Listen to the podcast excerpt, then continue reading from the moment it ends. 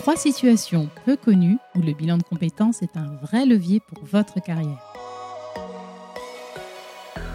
Parmi les profils classiques de type de bénéficiaires de bilan de compétences, on pense, et à juste titre, à des situations de perte de vitesse dans sa carrière, manque de perspective professionnelle ou le besoin de faire le tri dans les compétences et les motivations qui sont les nôtres. D'autres cas, moins communs, existent pourtant et je vous en parle tout de suite. Bienvenue dans le rendez-vous avec votre carrière. Je suis Jennifer Montantin, RH et coach carrière au sein du cabinet Blossom Talent.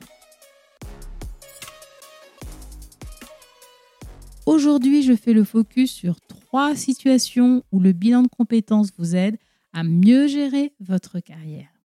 Première situation, vous avez depuis des années envie de vous lancer dans l'entrepreneuriat, un projet de création d'entreprise, mais vous le savez, créer son entreprise, c'est un risque. Dans mes accompagnements, nous avons un chapitre qui s'appelle La tête dans les étoiles, mais les pieds bien sur terre. Quelle que soit votre situation personnelle, chef de famille, célibataire, parent isolé, propriétaire de votre résidence principale ou pas, l'entrepreneuriat peut vite tourner au cauchemar si on n'a pas anticipé et sécurisé son projet dans son ensemble.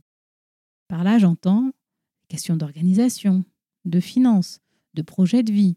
Bref, un 360 qui se prépare.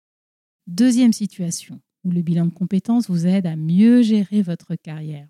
Ici, il s'agit du cas inverse. Vous avez testé l'entrepreneuriat et pour une raison qui vous est propre, vous retournez au salariat.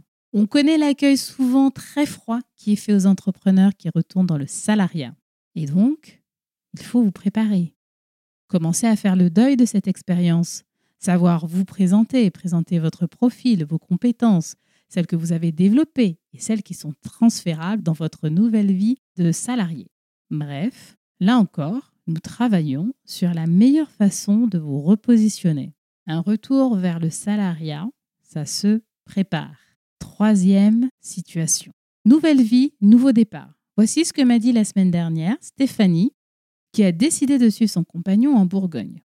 Il quitte Paris pour une nouvelle région qu'elle ne connaît pas encore. Alors bien sûr, pour elle, ça a été euh, un choix difficile de démissionner et d'abandonner un emploi qui l'a fait beaucoup évoluer avec des, euh, des collègues qu'elle adore.